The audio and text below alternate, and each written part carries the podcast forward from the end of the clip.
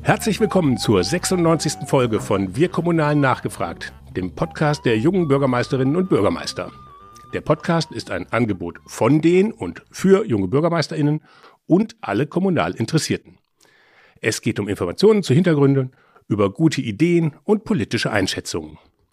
Thema heute Einblicke in eine erstaunliche Reise zum Bürgermeisteramt.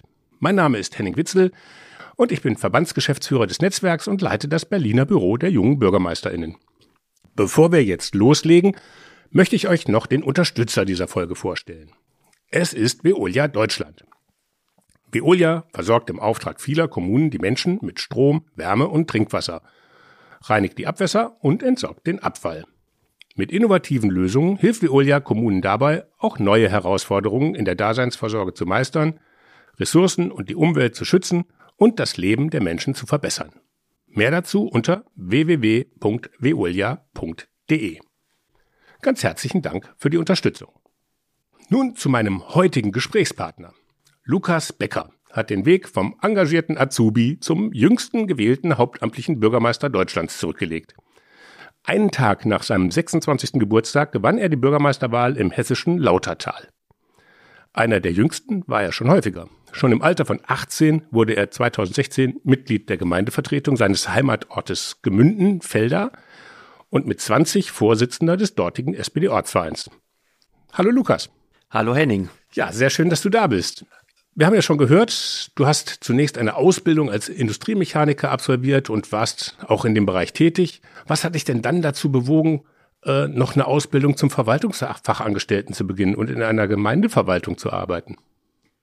Also du hattest ja zu Beginn in den Eingangsworten richtigerweise erwähnt, dass ich bereits seit 2016 auch in der Kommunalpolitik tätig bin und in diesem Bereich eben schon meine Interessen habe. Und ich habe dann eigentlich eher zufällig durch ein, sagen wir mal, Praktikum beziehungsweise einen Ferienjob einen Einblick in diesen Beruf des Industriemechanikers erlangt und für mich einfach gemerkt, okay, das ist interessant, das könnte ich mir vorstellen.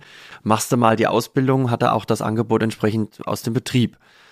Ich habe aber dann entsprechend nach der Ausbildung einfach gemerkt, dass meine Interessen eben mehr in diesem politischen, verwaltungstechnischen Bereich sind und ich einfach in der Zukunft meine Heimat eher in diesem Part sehe und habe dann für mich festgelegt, gut, wenn du jetzt noch etwas verändern willst, dann musst du jetzt die Chance nutzen, musst dich noch im jungen Alter bewerben und das habe ich dann gemacht und bin dann entsprechend auch genommen. Also war der Industriemechaniker eher so ein ich weiß nicht, was ich nach der Schule machen soll und das war so das erste Beste, was dir eingefallen war.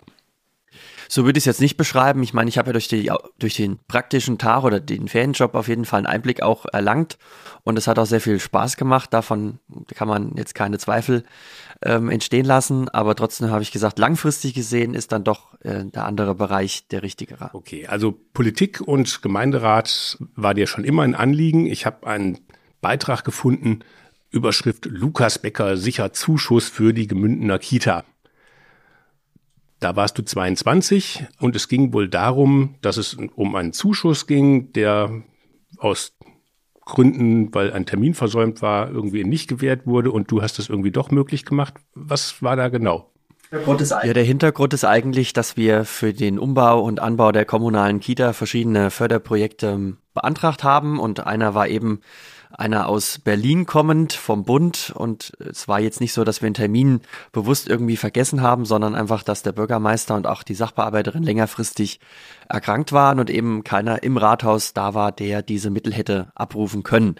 Und ich habe natürlich diesen Umstand auch gekannt durch meine politische Tätigkeit und auch klar gesagt, es kann ja nicht sein, dass wenn der Bürgermeister und die Sachbearbeiterin erkranken, da kann man nun mal nichts für, dass dann einfach die Mittel verfallen. Da muss es ja irgendwie einen Weg geben, das Ganze zu umgehen und trotzdem die Mittel äh, zu behalten. Und dann habe ich eben meine Möglichkeit genutzt und habe gesagt, gut, du hast ja über die SPD deine Kontakte auch nach Berlin und habe die dann damals entsprechend äh, genutzt. Wir hatten ja damals noch eine andere Regierung, eine andere Konstellation und habe dann den damaligen haushaltspolitischen Sprecher Johannes Kaas angeschrieben und dort um Hilfe gebeten Und nach einigen Monaten kam dann entsprechend, wie du es eingangs ja auch gesagt hast, dann zu diesem Erfolg, dass man dann im Bundestag eben für dieses Förderprogramm eine Verlängerung des Mittelabrufs ermöglicht hat und damit eben nicht nur Gemünden, sondern auch andere Kommunen, die aus diesem Programm Mittel beantragt haben, diese doch länger abrufen. Ja, aber da konntest du dir ja schon einen schönen politischen Erfolg an die Fahnen heften.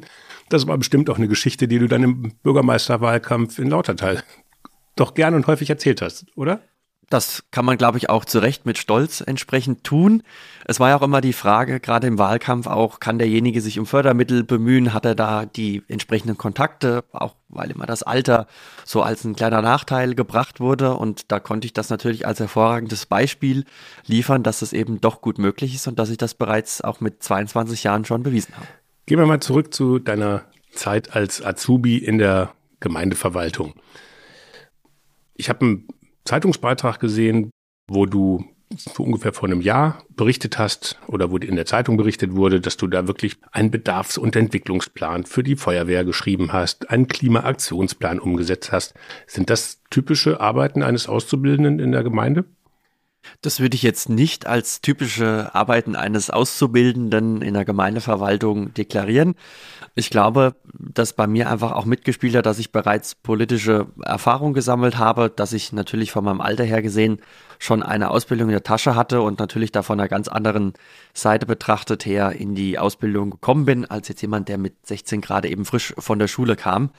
Und da ich mich, seitdem ich äh, Kind bin, eigentlich für die Feuerwehr interessiere und da auch mich einbringe, war das nicht naheliegend, erstmal zu fragen, na, trauen Sie sich das zu? Können Sie sich das vorstellen? Und habe ich gesagt, ja, man wächst ja mit seinen Herausforderungen und habe gesagt, gut, wir versuchen das. Wir hatten ja auch dann Hilfe von anderen Feuerwehren, die, die gute Pläne uns auch zur Verfügung gestellt haben, mit denen man dann arbeiten konnte. Und von daher denke ich, war das dadurch auch möglich. In dem Beitrag, den ich gerade angesprochen habe, war ein ganz stolzer Bürgermeister Dieter Schäfer von Lautertal irgendwie zu sehen, der seinen Super Azubi irgendwie vorgezeigt hat, äh, auch darauf verwiesen hat, dass er das Potenzial, was du hast, früh erkannt hat und dich gefördert hat. Wie kam es dazu, dass du sozusagen als Azubi vom Bürgermeister persönlich protegiert wurdest, offensichtlich, und ähm, das ist ja auch eher nicht, nicht typisch. Oder ist das normal in einer so kleinen Verwaltung, dass dann Azubi und Bürgermeister so Hand in Hand arbeiten? Oder war es eher für die Zeit?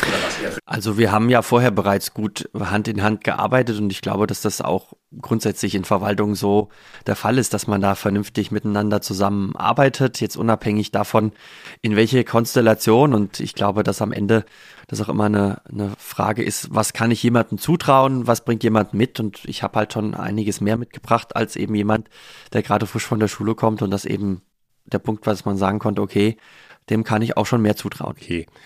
Und wo, wo, kam dann oder wann kam die Idee auf, bei dir selbst Bürgermeister werden zu wollen? War das schon sozusagen der, die Suche nach dem Ausbildungsplatz schon quasi der erste Schritt ins Bürgermeisteramt bei dir auch oder ist das dann erst entstanden? Also das Ziel, mal Bürgermeister zu werden, das habe ich mir schon früher gesteckt. Also ich habe halt, seitdem ich in 2016 in die Kommunalpolitik gegangen bin, für mich klar festgestellt, mir macht das echt Spaß, an den Themen zu arbeiten, sich da einzubringen und wirklich sich selber auch mit seinen Ideen zu verwirklichen. Und wollte das eben dann zu meiner Hauptarbeit machen und sich eben den ganzen Tag um solche Dinge kümmern, weil man da wirklich etwas bewegen kann, wenn man da mit Engagement und Einsatz dabei ist. Von daher war das zu dieser Zeit ein grundsätzliches Interesse, das mal zu werden. Dass sich das am Ende so in Lautertal entwickelt hat, naja gut, das war auch ein Stück weit der Wunsch der Bevölkerung, ich es mal so. Ich bin dann in 2000, also Ende 22 schon mal auch aus der Bevölkerung angesprochen worden, ob ich mir das nicht vorstellen könnte. Da warst du noch Azubi, oder? Richtig. Die wussten aber, dass ich zu dem Zeitpunkt oder zu dem Zeitpunkt, äh, wenn der neue Amtsantritt wäre und auch die Wahl fertig bin, der Abschluss der Ausbildung war im Juni diesen Jahres und die Wahl im Oktober. Und da hat man aber schon gemerkt, die Leute trauen einem das zu und merken, ja, da haben wir jemanden, der ist da echt bei der Sache und dem trauen wir uns das zu und wir sind vielleicht nicht ganz so zufrieden, wie es bisher war. Und Fragen kann man ja mehr als Ja oder Nein sagen, kann die entsprechende Person ja nicht. Auch wenn ich mir natürlich nicht äh, ja, erträumt hätte, dass es am Ende so schnell geht, dass man da auch einen Wunsch aus der Bevölkerung erhält, jetzt mal unabhängig aus welcher Gemeinde, dass man ja zum Bürgermeister kandidieren soll. Aber grundsätzlich war es schon so, dass es für dich jetzt gar nicht so sehr drauf ankam, jetzt in Lautertal Bürgermeister zu werden, sondern wenn jetzt irgendwie aus einer anderen Kommune jemand gefragt hätte oder aus Gemünden, die sich die Chance ergeben hätte, dann wärst du auch da angetreten. Ja, also ich bin ja damals in die Ausbildung gegangen, um die Ausbildung zu machen und quasi den Grundstein für all das, was kommt, zu legen und dann so schauen, was in den nächsten zehn Jahren, sag mal mal, passiert. Das war ja nicht vorhersehbar. Also wenn natürlich jetzt Gemünden gesagt hätte, oh, wir haben nächstes Jahr Bürgermeisterwahl, hättest du nicht Lust, dann wäre das mit Sicherheit auch eine Möglichkeit gewesen. Gut, jetzt bestand die Möglichkeit nicht, hatte die Einblicke eben zu Laudertal und fühle mich da auch wohl und habe gesagt, gut, ich will im Vogelsberg bleiben. Das konnte ich mit der Kandidatur und ja, so hat sich das mhm. dann entwickelt. Also das Besondere war ja, dass du eben jetzt bei der Wahl gegen deinen Chef Bürgermeister Dieter Schäfer, den ich ja gerade schon angesprochen habe, dann angetreten bist. Als du angetreten bist, warst du noch Azubi. Ähm, du hast gesagt, du hast die Ausbildung inzwischen ja abgeschlossen. Grundsätzlich aber, warum eigentlich die zusätzliche Herausforderung, gegen einen Amtsinhaber anzutreten, der ja auch, wenn ich das richtig gelesen habe, bei der letzten Wahl unter anderem eben auch von der SPD mit unterstützt worden war? Das macht es ja doch deutlich komplizierter, oder? Die Entscheidung am Ende zu kandidieren ist natürlich nicht leicht gefallen. Das ist natürlich eine Sache, die sich über viele Wochen auch hingezogen hat, weil man natürlich auch diese Punkte mit berücksichtigt hat, dass man in der Vergangenheit und auch in der Zukunft ja dann zusammenarbeiten musste und auch noch muss jetzt von jetzt aus betrachtet. Aber natürlich muss man am Ende die Entscheidung für sich selber fällen und kann nur so bedingt auf das hören, was einem andere sagen. Und ich glaube einfach, wenn man etwas verändern will und möchte irgendwo auch was anpacken, dann muss man manchmal auch Entscheidungen treffen, die vielleicht nicht immer die, die einfachsten und besten sind. Aber am Ende kann man ja auch sagen, es war die richtige Entscheidung. Die Bürger haben auch klar mit ihrem Votum für mich gestimmt und haben am Ende die Zeichen, die sich ja mehr oder weniger vor der Entscheidung angedeutet haben, richtig auch für mich gedeutet. Und insofern ist es dann, glaube ich, nachvollziehbar, dass ich mich dann auch nach längerer Überlegung dazu entschieden habe, diesen dann vielleicht schwierigeren Weg als bei einer anderen Kandidatur mhm. zu gehen. Du hast gerade von den Zeichen, die sich da angedeutet haben, gesprochen. Die hat dein Mitbewerber nicht gesehen. Kann das sein?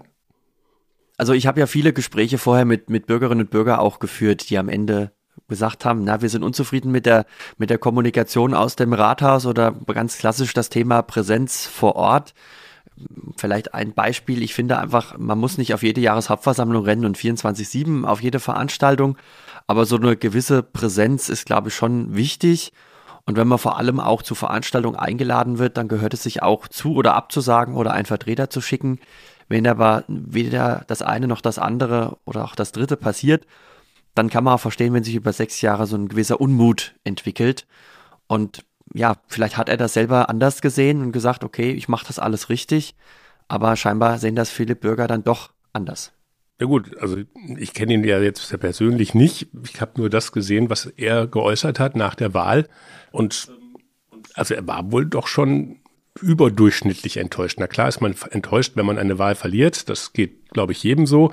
Ähm, vom Vokabular war es dann aber doch schon nicht so typisch, sage ich jetzt mal, sondern er war da schon, hat schon sehr deutlich gesagt, dass er sich hintergangen gefühlt hat und ähnliches. Was, was hast du da gemacht, was ihn da so, ihn da so was ihn da so verärgert hat. Also der Wahlkampf von, von meiner Seite, von meinem Team aus, war immer fair und auch daran ausgerichtet, sich nicht an dem Mitbewerber abzuarbeiten, sondern mich in den Fokus zu stellen und mich als Person den Bürgerinnen und Bürgern mit meinen Themen nahezubringen. Also wir haben nie irgendwelche Hasskampagnen oder persönliche Hetzjagden oder sonst irgendwas, was man ja aus manchen Wahlkämpfen auch kennt, irgendwie gestartet, sondern sind da wirklich fair und solide geblieben.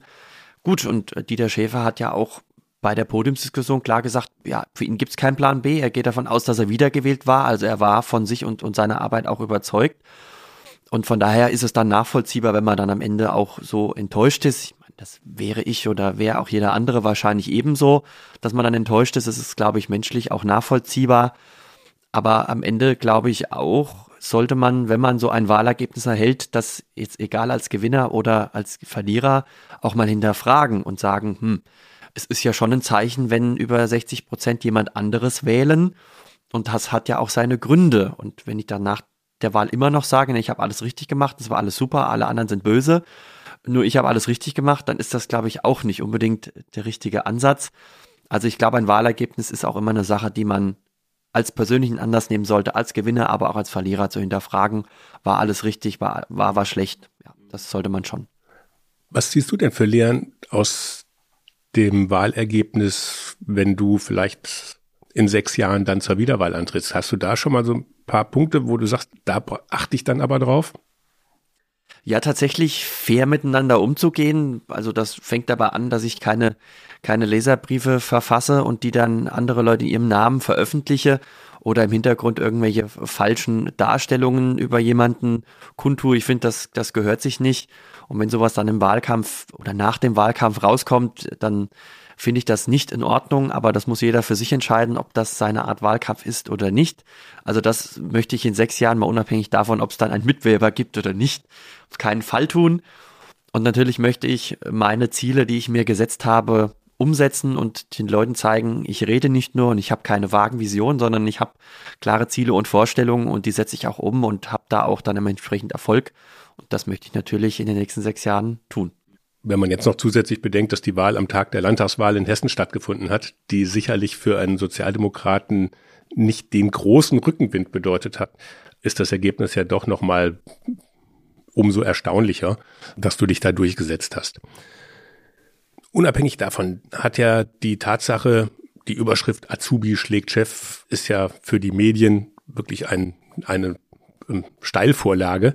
Das hat sicherlich viel Aufmerksamkeit erzeugt. Zudem wurdest du als jüngster Bürgermeister Deutschlands gewählt. Inzwischen, seit letzten Sonntag, bist du es nicht mehr. Hat ein Kollege in Baden-Württemberg, der genau zwei Tage jünger ist als du, die Wahl gewonnen und tritt dann seine Wahl auch noch vor dir an. Das heißt, du wirst dann leider nur der gewählte jüngste Bürgermeister Deutschlands sein und nicht der amtierende jüngste Bürgermeister Deutschlands, weil wenn du antrittst, ist der Kollege halt schon drei Monate im Amt. Die mediale Aufmerksamkeit war ja trotzdem da. Was ist da auf dich eingeprasselt? Hast du dich darauf vorbereitet oder war dir überhaupt beim Antreten bewusst, dass du eventuell einer der doch sehr jüng der jüngsten in Hessen oder überhaupt in Deutschland sein könntest? Also, dass die Wahrscheinlichkeit besteht, einer der jüngsten zu werden, das war mir schon bekannt, weil ich natürlich vorher mal geschaut habe, wen gibt's auch so in Hessen zum Beispiel und da schon gesehen, okay, das ist so 26 ist so die magische Marke, was ich so festgestellt habe. Aber natürlich war das nicht das primäre Ziel, sondern ich gesagt, gut, wir lassen uns mal drauf ein und schauen, was bei rauskommt. Und wenn am Ende das klappt und nimmst diesen Titel noch mit, dann ist es auch nice to have. Aber das war natürlich nicht das primäre Ziel und hätte nicht gedacht, dass die, die mediale Aufmerksamkeit am Ende so stark wird. Aber ich glaube, die Konstellation Azubi kandidiert gegen Chef war das Spannendste für die Medien am Ende, das Ganze aufzuarbeiten. Weniger das, also klar, das Alter spielt auch mit. Aber natürlich die Konstellation und die ist ja, denke ich, nach wie vor interessant oder brisant oder wie man es auch mal definieren mag. Und das war schon viel. Also wir hatten ja die Hessenschau da, viele regionale, überregionale Zeitungen. Wir sind jetzt miteinander im Gespräch. Also man sieht schon, es ist ein breites Spektrum, die sich für dieses Thema, für diese Wahl auch interessiert haben und muss auch sagen, es hat mir auch gerade die, die Dreharbeiten im Hessischen Rundfunk sehr viel Spaß gemacht. Man hat jetzt mal hinter die Kulissen auch schauen können, wie man sich so als, ich sag mal, Schauspieler fühlt und dann die Szenen so abdreht. Das ist nochmal eine ganz andere Nummer, als das nur im Fernsehen zu sehen. Und das war schon eine spannende Erfahrung. Aber es ist auch ganz schön, dass es jetzt wieder ruhiger geworden ist und alles im, im ruhigen Fahrwasser sich bewegt. Also bist du auch gar nicht so traurig drüber, dass das mit dem jüngsten Bürgermeister Deutschlands inzwischen dann schon wieder vorbei ist, weil dadurch dann auch ein bisschen mehr Ruhe einkehrt?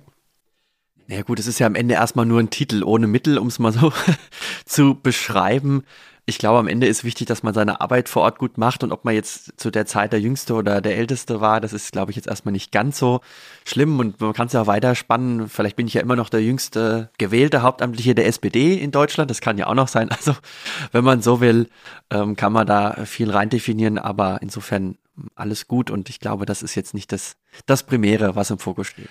Okay. Kommen wir vielleicht mal ganz kurz auf die Inhalte der Arbeit nochmal. Also wir hatten ja am Anfang gesprochen, dass du dann auch schon den Klimabericht und so weiter mit, mit verfasst hast, also auch schon in der konkreten Arbeit äh, in der Kommune mit drin war. Was waren denn so als Kandidat denn so die speziellen Punkte, wo du versucht hast, dich mit zu profilieren? Was, was hast du da versucht nach vorne zu stellen? Also ein Kernproblem unserer kommunalen Struktur ist gerade auch in Lautertal, dass wir keine ärztliche Versorgung haben, aber auch mit der Lebensmittelversorgung außer einem Bioladen, der Fleischprodukte und ähnliches vermarktet und einem Metzger nichts haben. Und das sind eben primäre Punkte, bei denen auch die Bürgerinnen und Bürger sagen, da muss echt was passieren. Ärztliche Versorgung ist nun mal gerade im ländlichen Raum auch wichtig, weil wir eben meistens weite Wege haben. Von daher sollte es schon ein Vorortangebot geben. Und da habe ich natürlich versucht, mit, mit Lösungsansätzen und Ideen die, die Bürgerinnen und Bürger auch ein Stück weit äh, zu überzeugen, aber natürlich auch mit mir als Person und, und dem Thema auch Präsenz vor Ort. Und ich habe für mich immer klar festgelegt, in der Gemeinde, in der ich mal Bürgermeister werde, möchte ich auch wohnen und das eben ganz bewusst, um einerseits die Verbundenheit auch zu dieser Kommune ein Stück weit zu stärken und auch zu zeigen, ich fühle mich hier wohl und ich komme nicht nur zum Arbeiten her, sondern ich möchte auch hier einfach leben und meinen Lebensmittelpunkt entsprechend haben, aber auch, weil man viel näher an den Menschen dran ist durch das Engagement in den Vereinen und Verbänden und das, glaube ich, macht das eben aus. Das muss am Ende jeder für sich entscheiden, aber ich habe da für mich klar gesagt, das macht es einfacher, vor Ort zu arbeiten. Du hast die Fahrzeit abends nicht. Nach Sitzungen kannst du heimlaufen. Auch nicht verkehrt, nach einem langen Bürotag sich nochmal ein Stück weit zu bewegen. Und von daher habe ich mich da ja auch bewusst zu entschieden, das voranzustellen und das auch als, als Punkt mit dem Versprechen, wenn ich gewählt werde, dorthin zu ziehen, voranzustellen. Und ich glaube, dass am Ende der Mix aus Themen und mir als Person und wie ich Wahlkampf geführt habe, die Leute überzeugt hat. Also auch um das, was du vorhin schon angesprochen hast, das mit dem Thema Präsenz vor Ort, dass du da quasi mit gutem Beispiel auch vorangehst. Ja, genau. Gibt es denn so speziell junge Themen, die ähm, dir vielleicht eher zugetraut worden sind? Also ich denke jetzt mal an Thema Digitalisierung wird ja vielleicht eher mit Social Media Auftritt der Gemeinde, wird eher mit jüngeren Leuten in Verbindung gebracht. Ist das was, was dir im Wahlkampf auch so begegnet ist? Oder hat dir das geholfen? Oder war das eher schwierig dann dadurch für dich?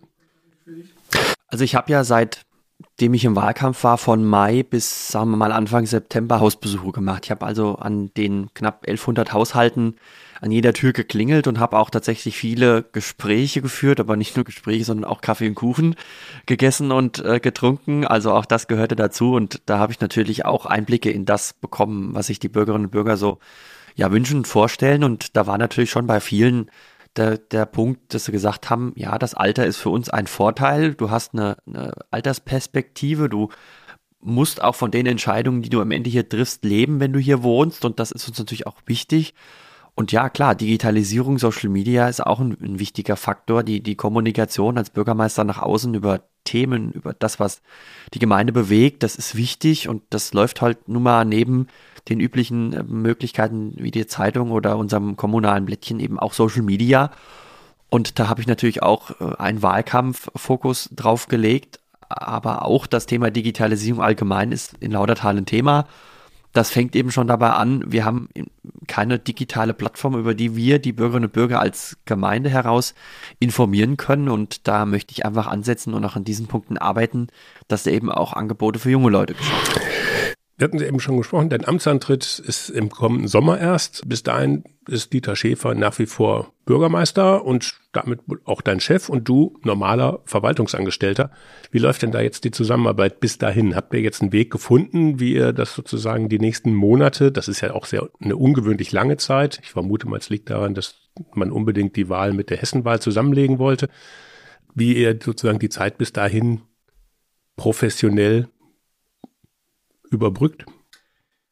Also wir haben ja tatsächlich gute Erfahrungen in, in professioneller Zusammenarbeit, eben durch die vielen Monate vor der Wahl. Meine Kandidaturentscheidung fiel Anfang März und wir hatten dann quasi von Anfang März bis Oktober ja auch schon eine Zeit der professionellen Zusammenarbeit. Da wusste ja keiner, wie geht das aus, wie muss ich mich gegenüber dem anderen auch verhalten und von daher haben wir da auch schon sehr professionell miteinander zusammengearbeitet und das haben wir auch uns klar am Wahlabend versprochen, dass wir das auch bis zum Amts Übertritt dann zum ersten siebten hin machen werden und es funktioniert auch. Also wenn es irgendwelche Themen gibt, dann kommen wir aufeinander zu, besprechen das und dann funktioniert es auch, ohne sich da jetzt gegenseitig irgendwie äh, Steine in den Weg zu legen. Und ich glaube, dass wir da auch erwachsen genug sind, das auch bis zum ersten siebten hin hinzubekommen und dass da keiner dem anderen irgendwelche faulen Eier ins Nest bringt. Einfach mal, weil mich das jetzt persönlich auch sehr interessiert, weil ich die Frage Hat sich dein Blick auf die Welt oder auch auf, also einmal auf die Kommune, auf die Kommunalverwaltung, aber auch auf die Welt geändert, nachdem du Bürgermeister zum Bürgermeister gewählt worden bist? Also guckst du jetzt anders auf Dinge, schon eher mit einem Bürgermeisterblick? Würde ich schon durchaus so sagen, weil man natürlich jetzt weiß, okay, ab 1.7. stehst du in der Verantwortung und musst da entsprechend an dein Thema arbeiten, aber nicht nur an denen, die dir wichtig sind, sondern die dir auch einfach per Gesetz oder weil es eine Pflichtaufgabe ist, eben zugeschrieben sind. Und deswegen schaut man natürlich auf die, die Themen, die einen dann betreffen, mit einem anderen Blick, weil man weiß, diese Entscheidung in die eine oder andere Richtung entscheidet auch über mögliche Spielräume in der kommunalen Arbeit, in der Selbstverwaltung vor Ort. Und insofern, ja, blickt man da schon in manchen Themen anders da drauf. Inwieweit haben denn deine Erfahrungen aus, dem, aus der Ausbildung selber und ähm, was du da gelernt hast, dich schon auf die Rolle als Bürgermeister vorbereitet oder ist das wirklich nur eine zum Verwaltungsmitarbeiter und was fehlt sozusagen in so einer Ausbildung noch, um sozusagen das Bürgermeisterdenken irgendwie dann da mit, mit reinzunehmen? Also bei mir ist ja, glaube ich, so der Vorteil, dass ich ja nicht nur die Verwaltungsausbildung habe, sondern natürlich auch vorher schon meine politischen Erfahrungen sammeln konnte. Die spielen natürlich dann am Ende irgendwo zusammen. Ich sag mal, in der Verwaltung läuft es ja Politik und Verwaltung zusammen. Es verschmilzt ja am Ende.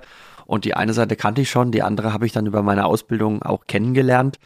Und natürlich prägt einen das dann auch und bringt einen auch voran. Das ist natürlich ganz klar, weil man das eine, wenn man jetzt als Kommunalpolitiker den Haushalt vorgelegt bekommt, auf der Verwaltungsseite jetzt kennengelernt hat, wie wird er aufgestellt, wie ist die Verfahrensweise, was steckt hinter den Haushaltspositionen, wo man dann oft als unerfahrener Kommunalpolitiker, als, als junger Mensch, der da neu reinkommt, erstmal nicht so wirklich den Durchblick hat. Insofern natürlich bringt einen das weiter und die Ausbildung jetzt in Lautertal hat natürlich insofern für das Wissen über die Kommune, über das, was in Lautertal Thema ist und was die Menschen bewegt, natürlich geholfen. Das kann man natürlich nicht abstreiten, das ist ganz klar.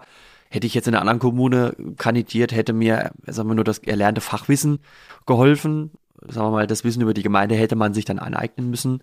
Aber natürlich, eine Ausbildung bringt einen da schon weiter. Das definitiv. Aber der politische Part sollte auch als Bürgermeister nicht fehlen. Jetzt ist es ja so, Lautertal ist ja jetzt nicht so groß und die Verwaltung auch nicht. Jetzt weiß nicht, habt ihr immer Auszubildende auch in der Verwaltung oder ist das eher so, dass man alle paar Jahre mal einen Auszubildenden da durchschleust? Also es ist tatsächlich so, dass wir eher alle paar Jahre mal jemanden durchschleusen. Also es ist mal so, dass da ein, zwei Jahre dazwischen liegen, weil es auch immer eine Frage der, des Aufgabenspektrums ist, ob wir die Möglichkeit haben, eben diesen Ausbildungsplatz mit Arbeit zu belegen. Das ist natürlich immer so eine Sache, die man dann mit seinen Mitarbeitern auch absprechen muss.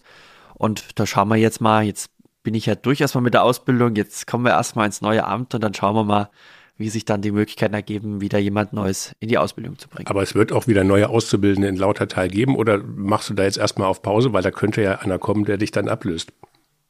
Gut, natürlich kann das passieren. Das ist natürlich alles möglich. Also natürlich habe ich mir da auch mal immer Gedanken gesagt, das kann ja auch passieren, aber im Leben gibt's halt nur mal Entscheidungen, die andere treffen und die man selber nicht beeinflussen kann.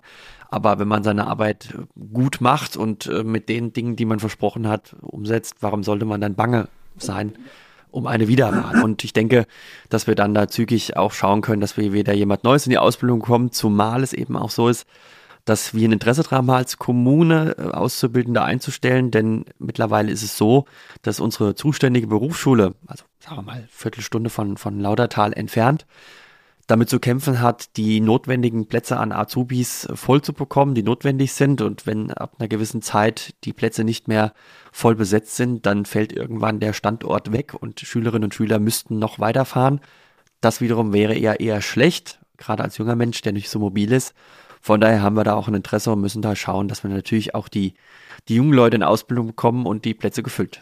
Also Stichwort mobil, du hast ja, oder ich weiß nicht, du wohnst noch in, in Gemünden, glaube ich. Das ist 25 Kilometer ungefähr, glaube glaub ich, weg von Lautertal. Hast ja eben auch schon gesagt im Podcast, dass du ähm, nach Lautertal ziehen wirst. Hast du denn schon eine Wohnung gefunden? Ja, tatsächlich bin ich schon fündig geworden. Wir haben auch uns schon geeinigt und sind schon drauf und dran, auch äh, Einrichtungsgegenstände zu kaufen und auszusuchen. Also wir sind da in vollem Tatendrang, das auch umzusetzen, sodass es dann bis zum 1.7. auch Sehr klappt. Schön. Gucken wir mal, ich hatte ja eben schon gesagt, ob du Auszubildende sozusagen dann noch nimmst, weil die wären ja eventuell dann halt deine Gegenkandidaten. Grundsätzlich, wenn jetzt junge Menschen Interesse haben, irgendwie an Kommunalpolitik, sich in ihrem Ort zu engagieren und halt möglicherweise auch eine ähnliche Laufbahn wie du einzuschlagen. Was würdest du denen jetzt mit den Erfahrungen der letzten Monate, äh, gerade aus der Wahl und jetzt in dieser Übergangszeit mitgeben wollen? Ich glaube, wer Ziele hat, wer etwas erreichen und verändern will und Möglichkeiten sieht, das eben zu verwirklichen, der sollte das tun und auch keine Angst davor haben, vielleicht schwierige Entscheidungen zu treffen, die nun mal nicht jedem gefallen und auch jedem positiv auffallen werden, sondern es wird auch dann Stimmen geben, die vielleicht sagen, auch, wie kommst du auf diese Idee oder warum machst du das? Das ist, glaube ich, im Leben normal. Davor sollte man sich aber nicht scheuen, sondern sagen, das ist mein Ziel, das möchte ich erreichen und da auch beharrlich dran arbeiten und ja, immer fair und solide bleiben, das ist, glaube ich, wichtig. Und dann braucht ihnen auch keine Angst und Bange sein, da Verantwortung zu übernehmen. So, jetzt ganz zum Schluss. Mir ist jetzt gerade aufgefallen, wir haben überhaupt noch nicht wirklich über Lautertal selber geredet und über den Vogelsberg. Was gibt es denn darüber zu erzählen, was du vielleicht noch irgendwie den Leuten mitgeben willst? Also es gibt keinen Arzt äh, und keinen Lebensmittelladen, so viel haben wir jetzt irgendwie schon erfahren. Was, was gibt's denn alles in Lautertal? Ja, Lautertal mit seinen knapp 2350 Einwohnern ist eine Gemeinde, die mitten im schönen Vogelsberg entsprechend liegt. Ja, wir haben eigentlich neben dem Metzger und dem Bioladen natürlich die Schule und den Kindergarten. Das sind natürlich schon wichtige infrastrukturelle Dinge, die wir vor Ort haben. Die gilt es natürlich zu erhalten. Das ist schon mal ganz grundsätzlich wichtig. Ich meine, wir machen uns nichts vor. Das ist natürlich nicht der Ballungsraum und wir werden da nicht den ÖPNV beispielsweise erhalten wie Frankfurt oder Gießen, das ist natürlich ganz klar, das wird sich auch nicht ändern, egal wer jetzt Bürgermeister ist, das ist natürlich ganz klar. Und die Lebensqualität ist einfach eine ganz andere. Wenn ich aus der Haustür gehe, dann habe ich ganz viel Natur, kann abschalten und entspannen. Und wo kann ich das in der Stadt? Also, das muss natürlich jeder für sich ein Stück weit entscheiden, aber wenn ich jetzt in, in Frankfurt oder Gießen aus der Tür gehe, naja, da muss ich erstmal viel laufen, um dann ins Grüne zu kommen. Und das macht eben das, das Schöne aus, die Natur und die Landschaft und die Menschen. Das ist natürlich auch ein Punkt. Diese Chemie muss natürlich auch stimmen und die passt in Laudertal. Ja, von daher fühle ich mich da rundum wohl und natürlich muss man damit leben, dass man auch mal Einschnitte hat, aber ich glaube, wenn man da ja an sich, an seinen Bedürfnissen arbeitet und mit dem zufrieden ist, was man hat und daran arbeitet, Dinge anzuschaffen oder zu verbessern, dann passt das. Sehr schön. Was sind denn jetzt die konkreten Projekte und Entwicklungen, die du besonders wichtig für die Zukunft von Lautertal siehst und wie willst du denn jetzt die Gemeinde weiterentwickeln? Also ich sag mal, wenn jetzt Arzt und Lebensmittelladen ist das eine. Johannes Kaas ist nicht mehr im Amt, also der kann dir jetzt nicht mehr helfen. Was hast du für, für Ideen? Was möchtest du jetzt als erstes angehen? Also die zwei Punkte hattest du ja schon angesprochen, die stehen natürlich ganz oben auf der Agenda, weil sie viele bewegen. Aber in Sachen Mobilität, die ich ja auch vorhin schon mal angesprochen habe, gibt es durch das Land Hessen zum Beispiel so einen Bürgerbus, der wird durch das Land Hessen bereitgestellt. Wir müssen entsprechend nur einen Trägerverein gründen, der am Ende diesen Bus dann ehrenamtlich betreibt. Also auch das wäre ein Projekt, das man angehen sollte, weil durch diesen Bürgerbus eben auch viel in Sachen Mobilität für die Bürgerinnen und Bürger möglich ist. Ob das jetzt die Fahrt ins Thermalbad ist, zum Einkaufen oder zum Arzt ist, man hat einfach sehr viele Möglichkeiten, diesen Bus dann auch am Ende für die Vereine beispielsweise mit zu nutzen. Also da gilt es am Ende auch, sich dran zu machen und da Bürgerinnen und Bürger zu finden, die da Lust haben. Wir haben bereits auch einen Verein in Laudertal, die Nachbarschaftshilfe, die da auch in diesem Themenkomplex sehr betraut ist und da schon Erfahrung hat, die sollte man da einbinden und das gemeinschaftlich voranbringen. Natürlich auch die Digitalisierung, das ist natürlich ein wichtiger Faktor. Wir haben da jetzt eine Zusammenarbeit mit mehreren Kommunen, die da am Ende arbeiten und da gilt es natürlich auch dann, die Angebote für die Bürgerinnen und Bürger zu schaffen. Aber speziell auch für Laudertal ist es die sogenannte Mein Ort App äh, zu installieren. Das ist quasi ein Ergänzungsangebot zu unserem kommunalen Blättchen. Und darüber können wir eben Informationen streuen, Dinge schnell kommunizieren und viele Bürgerinnen und Bürger erreichen. Und da denke ich, wenn man in diesen verschiedenen Themenkomplexen, sagen wir mal, auch der Grundversorgung mit Arzt, mit Lebensmitteln, Mobilität, Digitalisierung, wenn man das erreicht, hat man, glaube ich, schon viel in diesen Jahren erreicht. Zumal das ja alles Dinge sind, die on top kommen zu seinen Pflichtaufgaben, die man eben auch zu erfüllen hat. Lukas, ganz herzlichen Dank, dass du hier unser Gast warst und ähm, ja, uns auch spannende und interessante Einblicke in den Wahlkampf und auch in deine Ideen für Lautertal und in deine politischen Ideen gegeben hast. Ja, ich bedanke mich auch für die Zeit. Vielen Dank. Ja, und auch herzlichen Dank fürs Zuhören an alle, die jetzt dabei waren.